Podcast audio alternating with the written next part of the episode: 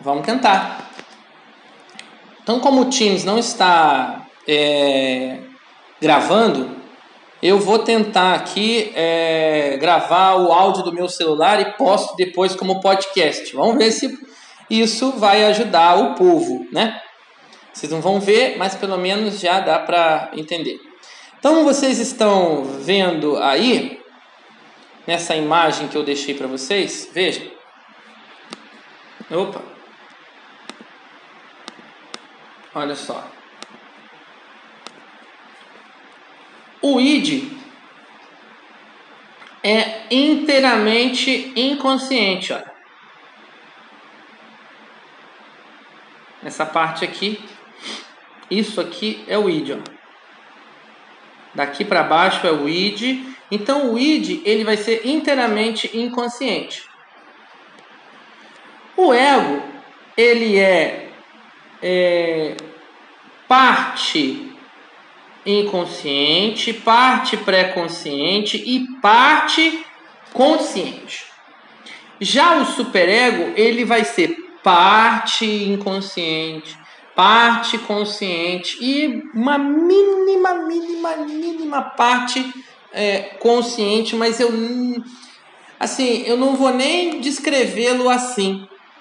Por quê? Porque a demanda do ego é tão é, irracional é, que não vale a pena. A demanda do ego é muito irracional, perfeccionista. Por isso que eu, é, então o ego ele é, é, aliás o ego não, o superego, a demanda do superego é perfeccionista demais. Então veja, a, esse modelo ele não suplantou, ele não substituiu o modelo topográfico. Ele foi complementar. E aí, por isso acontece desse jeito. Você tem uma, tanto os níveis de vida mental quanto as instâncias da mente coexistindo aí. Então nós temos, nesse caso né, das instâncias da mente, nós temos um id que é governado pelo princípio do prazer. Nós temos também o ego, né, que é governado pelo princípio da realidade, que tenta substituir o princípio do prazer do id o tempo todo. E nós temos o superego, que é uma instância governada por os princípios moralistas, idealistas, perfeccionistas. Então, por isso que o, o superego ele é irrealista nas suas demandas. Ele busca, in, ele busca é, é, uma demanda totalmente perfeccionista. Você tem que ser o melhor, você tem que ser o mais top, você tem que ser o melhor aluno, fazer tudo do melhor. Ou seja, você não pode errar, então o superego vai atuar para controlar impulsos, desejos do indivíduo. Até aqui, alguma pergunta? Alguém tem alguma dúvida? Veja que eu estou só pincelando coisas para que vocês possam. É... Sim, Michele. Boa noite.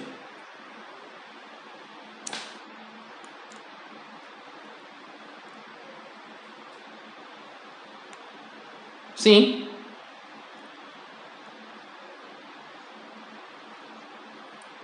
Não. Não. Ele, ele é a instância que vai fazer. Veja bem, é ele que vai ser o mediador da coisa, né? Que, veja, o superego, o nome superego significa acima do eu, né? Então ele representa aspectos morais e ideais. Então ele é a instância, né, que ela não, ele não tem contato com o mundo externo, assim como o inconsciente também não tem. O Freud depois ele até disse que é, é, ele não desenvolveu essa ideia bem, mas ele disse que existiria então uma consciência e um ideal do ego. Né? É, mas não vou entrar nessa ideia, né? É como se a consciência fosse experiência de punição, é, de comportar, por causa de comportamentos impróprios. Né? Ou seja, então essa, essa consciência do superego seria aquilo que diz o que a gente não pode fazer. Né? E o ideal do ego seria aquela demanda irreal de você tem que fazer aquilo. Né? Então, assim, é, foi mais um esboço de alguma coisa que depois ele até nem desenvolveu. Mas veja, é, o superego, veja, ele não é inconsciente, ele não é do it e ele não é do ego. É uma instância própria. Embora ele possua conteúdos né, é, inconscientes, ele não é ele não é inconsciente. Né? Então, é, por que, que ele é irrealista? Né? Por quê? Porque ele não leva em consideração a realidade. Quem, tem o, quem é governado pelo princípio da realidade é o ego. Ele não busca o prazer, por quê? Porque ele não é governado pelo princípio do prazer. Quem é governado pelo princípio do prazer é o id. Então, o, o superego, ele é ignorante, despreocupado com as questões práticas das exigências que ele faz. Se você pensar, você vai dizer assim: "Ah, mas o id também". Beleza. Só que o id, ele tem uma finalidade, né? Ele é governado pelo princípio do prazer. O superego ele é formado por princípios morais, ou seja, até é, bastante tem muitas construções sociais aí. Claro que o Freud não vai descrever isso, é um outro papo, mas é, é produto de relações, de castigos, de culpa, de um monte de coisas, né? É, sentimentos de inferioridade, é, questões do ego que o ego não não resolveu ali na, em sua execução. Então, é, por isso, é, até existe um modelo né, é, hipotético de pessoas que possuem um superego maior, um ego menor, um id mais, mais dominante, um superego mais dominante. É, então, assim, uma coisa é a localização, que tem a ver com os níveis da vida mental. Outra coisa, não é à toa que o primeiro modelo chama-se modelo topográfico. E outra coisa é função, destino, funcionamento, finalidade, é, que tem a ver com as instâncias da mente, que aí sim, id, ego e superego. Não sei se ficou mais claro, mas a ideia é, é era tentar deixar um pouco mais claro né, por que, que o superego ele é essa instância de controle. Porque o id não faz controle nenhum, o id só quer, e o, o, o superego, aliás, o ego, ele só é governado pela realidade. Tá?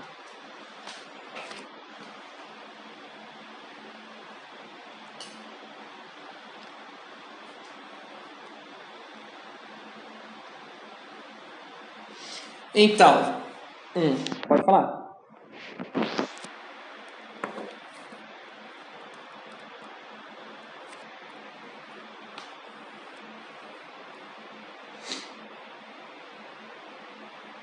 É, veja, o superego ele é um vigia, ok? Então o superego ele vigia de perto o ego. O superego ele vai vigiar as intenções do ego. É o superego que vai, é, é, digamos assim, julgar as ações do ego. O superego é aquela vozinha na nossa cabeça que quando você faz alguma coisa fala: você fez merda, você não podia ter feito isso. Por que, que você fez isso? Aí, tô falando. Então é o superego que é esse vigia, esse julgador, essa função, digamos assim, se a gente fosse traduzir para é, é, termos sociais aqui, ele seria aquele, aquele juiz ao mesmo tempo, entendeu? Que governa a partir de princípios, princípios morais, idealistas, Tá? Então é o superego que é essa instância que faz esse, esse controle, né?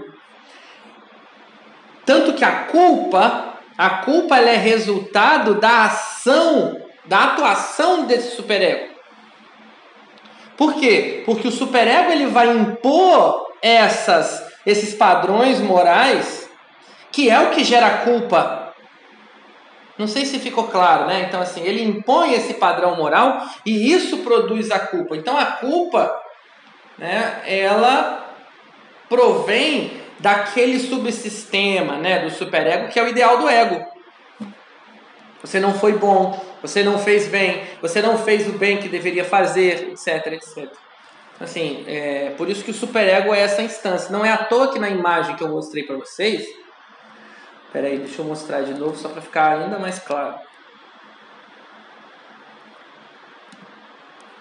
Não é à toa que na imagem que eu mostrei para vocês, o superego, ele está aqui, ó. Olha só, onde está a maior porção do superego? Peraí. Tá aqui. O que, que tem aqui? Tem o sensor. O que, que tem aqui? Tem um sensor final. Então o superego ele ele ele está aqui, ó. Grande parte do superego está em contato com qual região? A região do nível mental pré-consciente. Então, qual é a função dele aí, né? Finalidade também é fazer essa censura. Exatamente. Superego é a parte branca.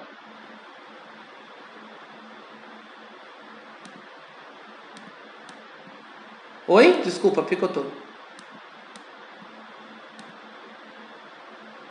Tô te ouvindo. Sim, agora tô te ouvindo. Sim.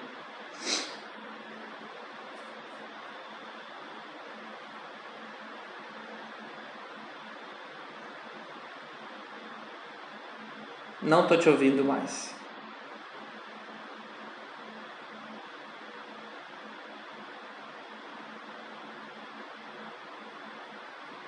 Não estou te ouvindo mais.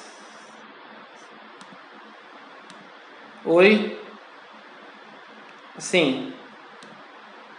É que vai e volta, eu não consigo. Tô, pode, pode, pode continuar.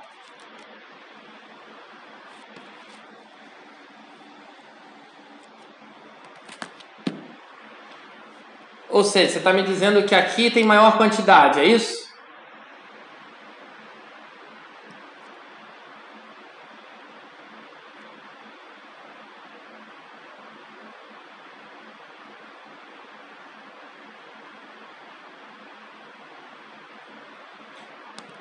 Eu, eu não consegui escutar completamente, mas o que eu entendi é que você está falando que a maior quantidade é essa é aqui. É isso?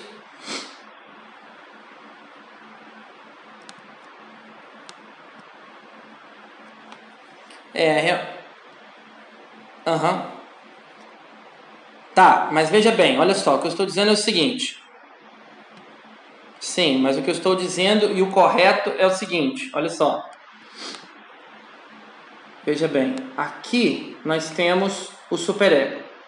Ele é composto por conteúdos que são inconscientes, tá? Pré-conscientes e conscientes. Por quê? Porque se ele tem uma demanda moral, onde é formada a moral? No nosso contato com a realidade. A moral é um padrão extremamente social, contemporâneo, histórico, social.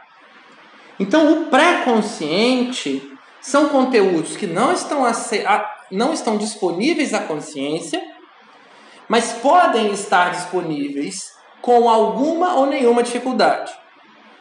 E os conteúdos inconscientes são aqueles que só acessam a consciência a partir de uma transformação, de uma, é uma mudança, um disfarce, né? ou uma transformação. O nome que a gente quiser dar para isso. Então veja, aqui são os conteúdos. Tá? Então eu falei de nível de vida mental. Nível de vida mental tem a ver com conteúdo. Função, finalidade tem a ver com instâncias da mente, que é id, ego e superego. Quando o Freud é, descreve o superego, né, em 1923, ele vai dizer é, que eu, eu perdi aqui a citação dele que estava coisa, mas vou, vou citar aqui, olha, olha só. Ele diz assim: o superego não está preocupado com a felicidade do ego. Ele se empenha cega e irrealisticamente pela perfeição. Isso é uma frase, é, é, não está no livro da Schultz, está no livro da Face Face. Por quê? Porque é, nem todas as demandas do superego são possíveis de serem atendidas. Então por isso que ele é irreal. Ele é irreal por quê? Porque a demanda dele é moralista. O que, que a moral diz? A moral diz que você precisa ser um bom moço. A moral diz que você não pode ter raiva. A moral diz que você não pode falar que quer matar alguém. A moral diz, ou seja, uma série de coisas que o id, pelo princípio do prazer, é completamente oposto, ou seja, ele só deseja. O desejo, deseja o desejo. E o ego, com o princípio da realidade, ele vai estar o tempo inteiro tentando corresponder às demandas da vida comum. Então, qual é a finalidade do superego? O superego é o que está entre o id e o ego. Se você pegar aqui, nessa imagem que eu estou colocando para vocês, veja bem, esse superego ele vai fazer um, uma mediação dessas demandas. Porque veja bem, olha só, então o id diz o seguinte: eu quero, eu quero, eu quero. A realidade diz que não dá e a moral diz que também não dá. Estou citando um exemplo, tá, gente? Não é assim também. Mas é um exemplo para a gente entender de maneira didática aqui, tá? Então, qual é a função do superego? A função do superego é vigiar o, o, o ego, julgar as suas ações, as suas intenções, dizer aquilo que a gente deve fazer, como a gente deve fazer, sempre a partir desses padrões morais, idealistas e etc. Então, assim, é, o ego tem controle com a realidade e é, é governado pelo princípio da realidade. Aquilo que a realidade apresenta que é extremamente importante. O id é governado pelo princípio do prazer, então ele só deseja, ele só quer. Já o ego é padrão ideal, moral, e nessa moralidade ele julga. Ele que diz pode, não pode, ele vai ele vai ser esse juiz da coisa, né? O funcionamento dele é esse. Então, assim, a gente precisa separar, né? Embora tudo, tudo, tudo se articule, a gente precisa entender que instância da mente é uma coisa, vida mental, níveis de vida mental é outra coisa. Uma diz sobre topografia, ou seja, localização, e a outra fala sobre função, finalidade, é, é, é, entre aspas, é, aspiração. A que aspira essa instância? A que aspira essa instância, qual é a meta dela, qual é a função que ela tem, tá bom? É, bom, vou continuar.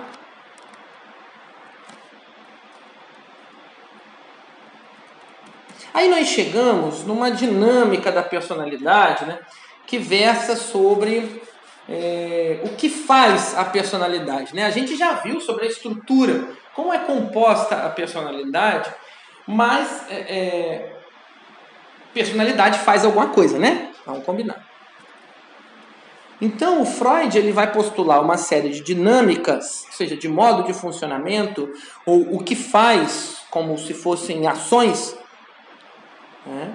é, a partir dessa ideia de motivação que busca o prazer, né? Por quê?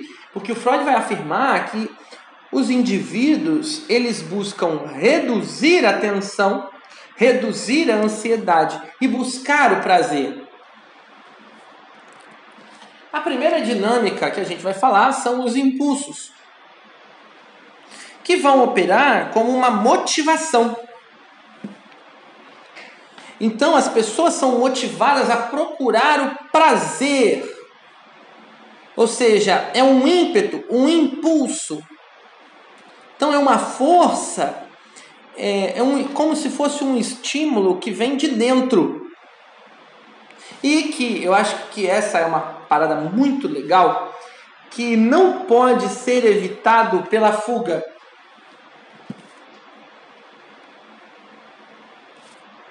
Então você não pode evitar o impulso pela fuga. E aí o Freud vai dizer que existem vários impulsos. É, você pode pensar no, no eros, né, que é o impulso sexual. Né, é, não, é, não é à toa que daí provém o nome erótico, erotismo, erotização, provém do eros. Né? Então, para o Freud, o eros é esse impulso sexual. Depois, né, é, nós temos a agressividade, a destruição, Thanatos ou Thanatos, o nome que você quiser é, dar para isso aí. Espera aí, porque parou de gravar, eu vou tentar gravar de novo.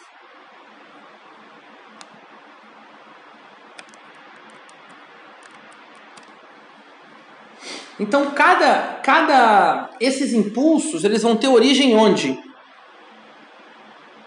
Eles têm origem no id. O id é aquilo que da onde provém os impulsos. Cada impulso vai ter a sua própria energia, né?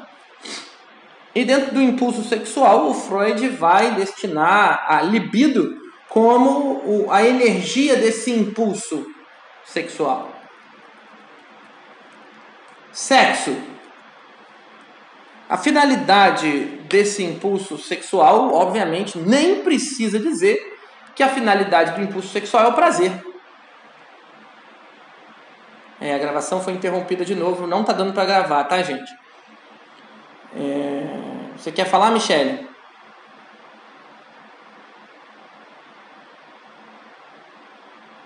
Acho.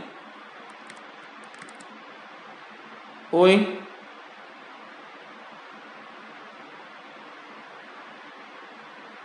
Tô te ouvindo.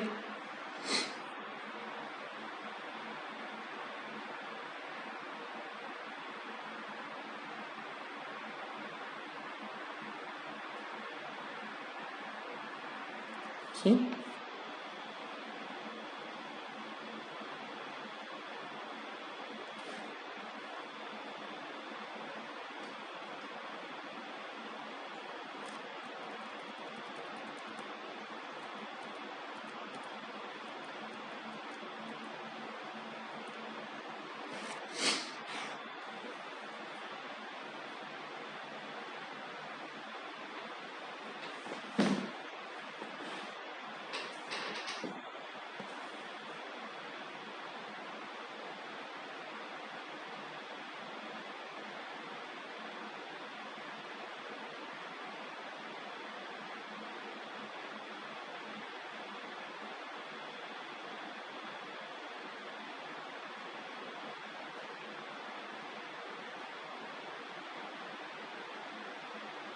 Sim, ele não quer nem saber.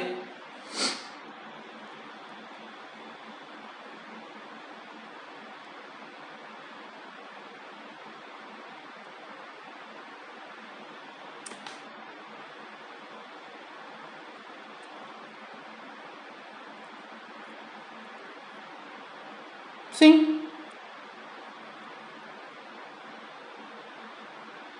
Sim, mas eu não contradisse isso em nenhum momento. Não, vê.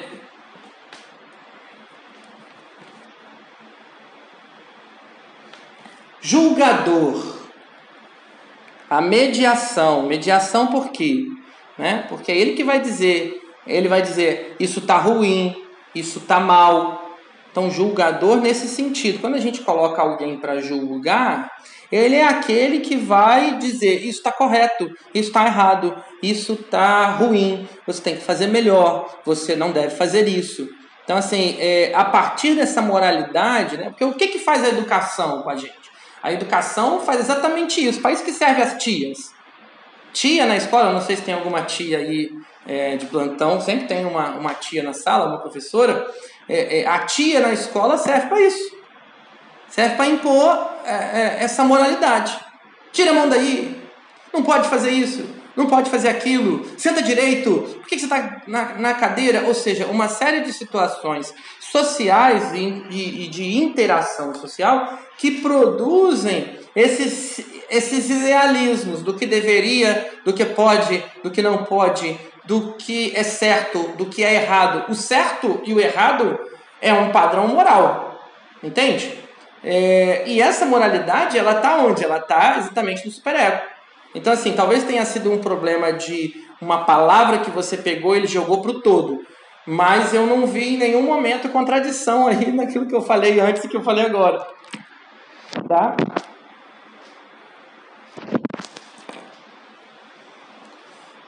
Não, não.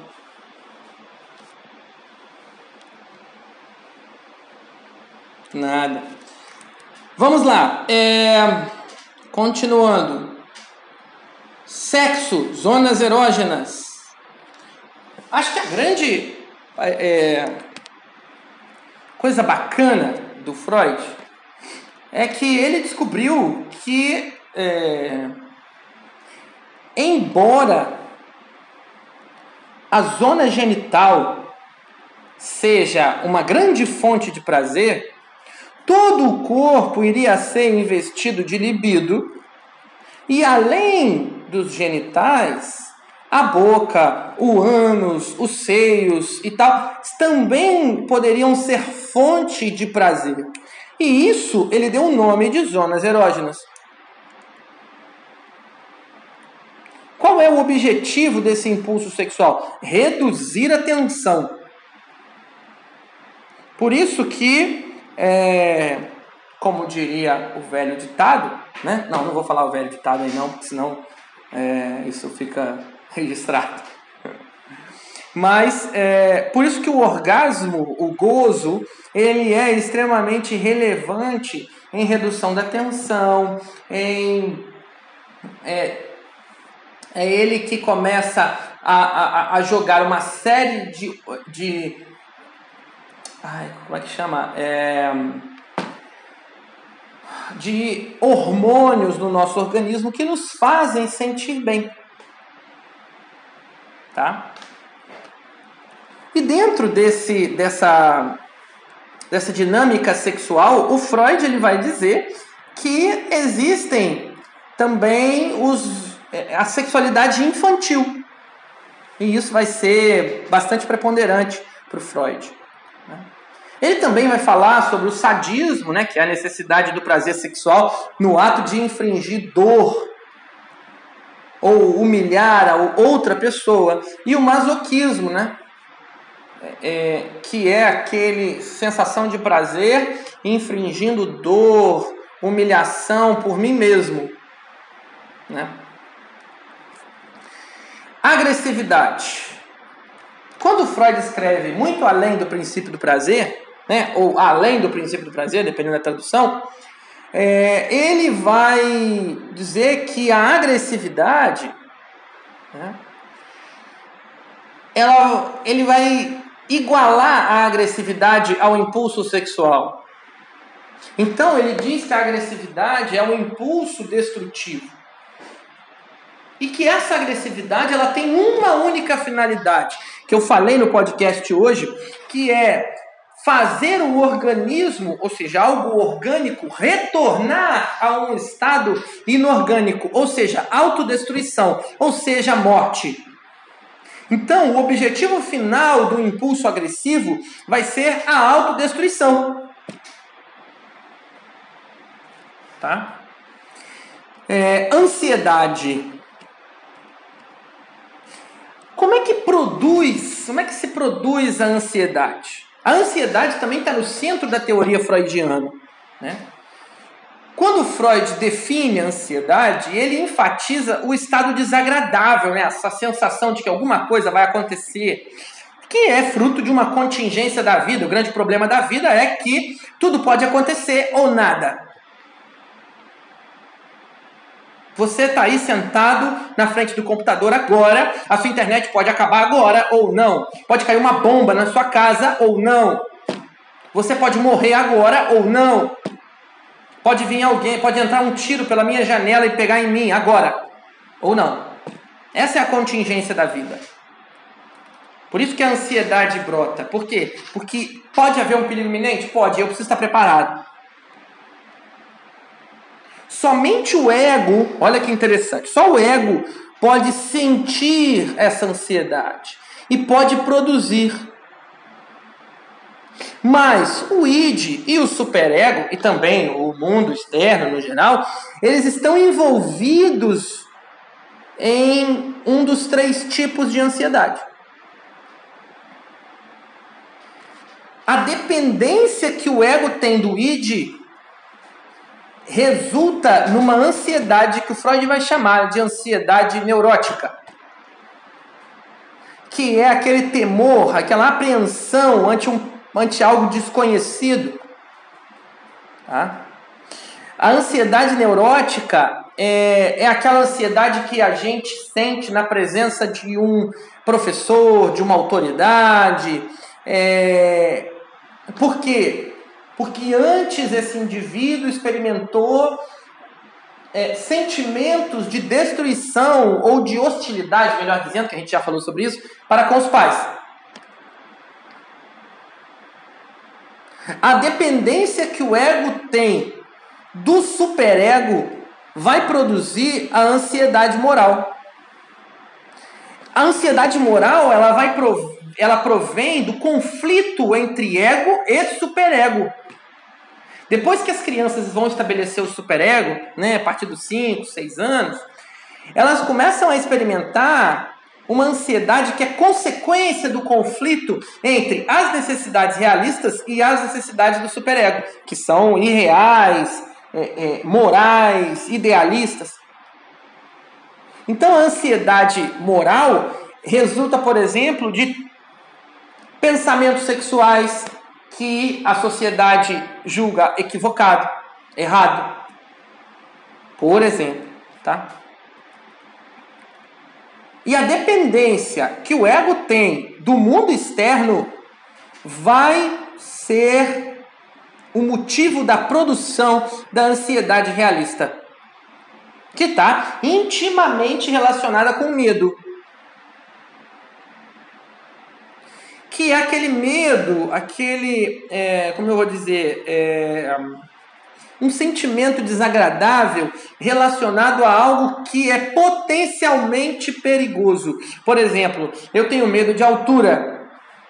Fui no Beto Carreiro ano passado, ano passado, acho que foi, ano passado e não fui na montanha russa. Por quê? Porque me dá medo uma ansiedade realista. Por quê? Porque aquilo pode ser, na minha cabeça, potencialmente perigoso.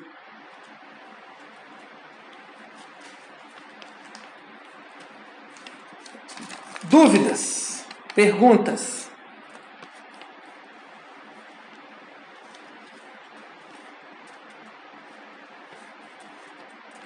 Se ninguém tem nenhuma pergunta, eu continuo, hein, senhoras e senhores. Vou continuar. Mecanismos de defesa.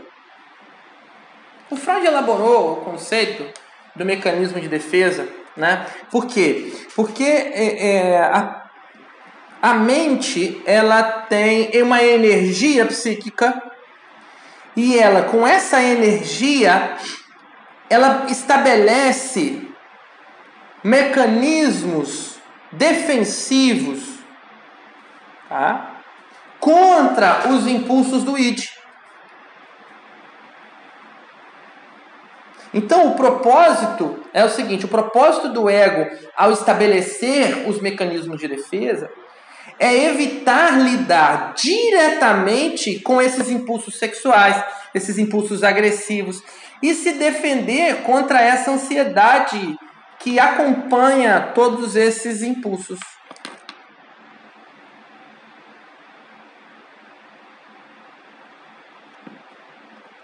Tá? Continuando. Aí nós temos os principais mecanismos de defesa, que eu vou falar rapidamente, porque só faltam 5 minutos para a gente encerrar. Tá? O primeiro deles é a repressão, que é um mecanismo mais básico, que está na base de diversos outros mecanismos de defesa. Né? É... Sempre que o ego ele vai se sentir, ou ele se sente ameaçado, melhor dizendo, por coisas provenientes do id, ele reprime esses impulsos, ou seja, ele força que esses impulsos retornem para o id.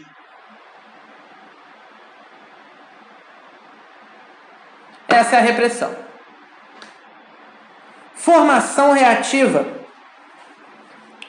que é basicamente o comportamento reativo eu te odeio, mas como eu não posso dizer que eu te odeio, eu reajo de maneira, eu, eu, eu ajo de maneira reativa e exacerbo algo que eu não tenho para contigo. Eu digo que te amo, que você é maravilhosa, que você é estonteante, estupenda, você é uma amiga amicíssima da qual eu não posso viver sem.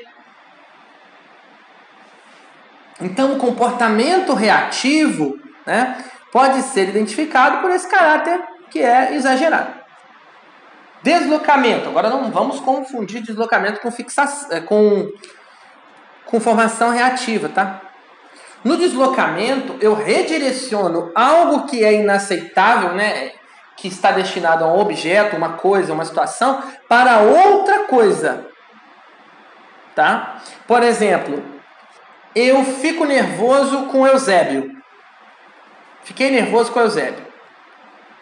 Só que como o Eusébio está longe, não, já fiquei nervoso. Aí, respondeu, já fiquei nervoso. eu fiquei nervoso com o Eusébio. Só que como eu não posso responder o Eusébio, eu desconto isso na parede. E bato na parede.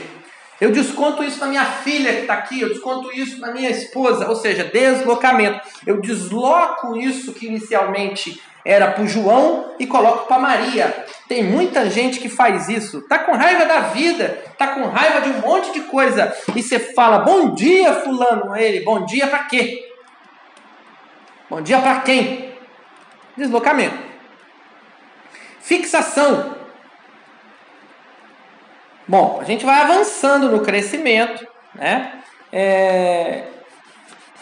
E é perfeitamente normal que a gente vá passando de estágios só que quando é, esse processo de crescimento não ocorre de maneira adequada, o organismo, né, o indivíduo não responde de maneira adequada, ele pode é, recorrer à estratégia de não seguir para a próxima fase do desenvolvimento, digamos assim, e permanecer naquela que ele está. Por quê? Porque é mais confortável.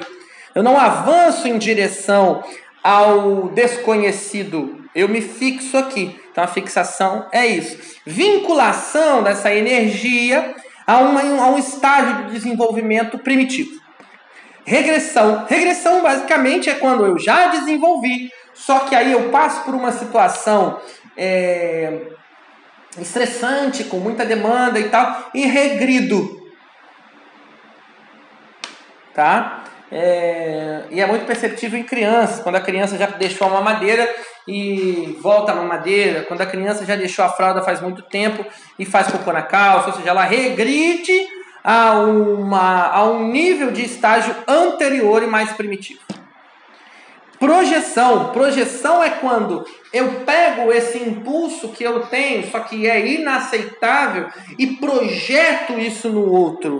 Como eu não posso dizer que eu sou egoísta, eu digo para o Eusébio que o Eusébio é egoísta. Então essa é a projeção. Tá? E aí você pode dizer também que um certo tipo de projeção é gente paranoica. Fulano está falando de mim. Quando na verdade sou eu que estou pensando no fulano. A introjeção. Oi, diga.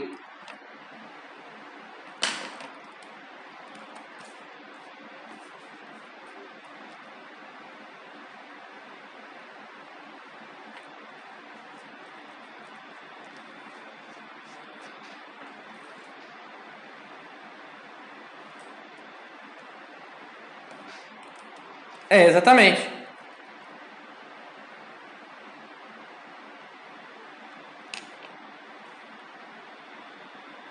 Claro, porque, claro, sim, só. Por quê? Porque isso é proveniente de um impulso interno que vai gerar uma ansiedade excessiva. O que, é que eu ganho dizendo que você é gente boa? A não ser que seja né, uma formação reativa. Entendeu o que eu estou dizendo? Aí é outro, é, outro mecanismo de defesa. Tá? Essa projeção ela visa lidar com essa ansiedade proveniente desse impulso do id que chegou ao ego e gerou essa ansiedade. Tá? E a introjeção é o contrário da projeção. Eu introjeto em mim, aí sim, qualidades positivas.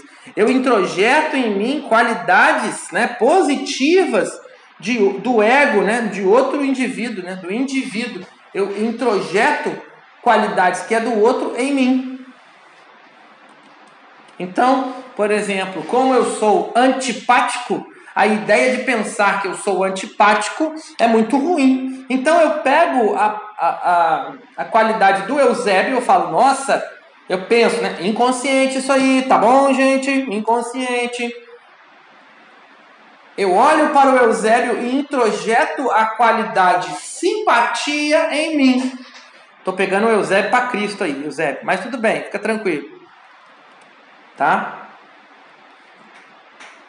Então eu pego essa característica e introjeto para mim. Isso é muito comum com, por exemplo, é, artistas, é, agora youtubers e crianças, né? É, isso é bastante comum. Sublimação e último, né? Já só para a gente encerrar. Sublimação é um mecanismo de defesa é, que serve ao indivíduo, mas também serve à sociedade. Por quê? Porque eu pego aquela energia e substituo a finalidade dela com um propósito cultural, com um propósito social. Pego aquela energia que o Freud vai dizer que é a libido, né? Pego aquilo e falo, bom, não dá para eu ter a finalidade sexual o tempo todo. Então o que eu pego, eu faço? Eu vou ler um livro eu vou escrever uma tese de mestrado, uma dissertação de mestrado, vou escrever uma tese de doutorado, vou fazer alguma coisa desse tipo aí, tá bom? Então é a, a eu pego essa energia, né, sublimo a finalidade dela e expresso ela de uma forma artística, cultural, intelectual, etc, etc, etc, etc. Bom, é, tem, não tem espaço, mas eu vou abrir uma perguntinha rápida e leve. Alguém quer perguntar alguma coisa? Tem alguma dúvida? Dole uma, dole duas, dole três. Beleza. É, pessoal, a gente precisa encerrar. 8 e 10 a gente recomeça na próxima sala, tá bom? É, um abraço para vocês, até já!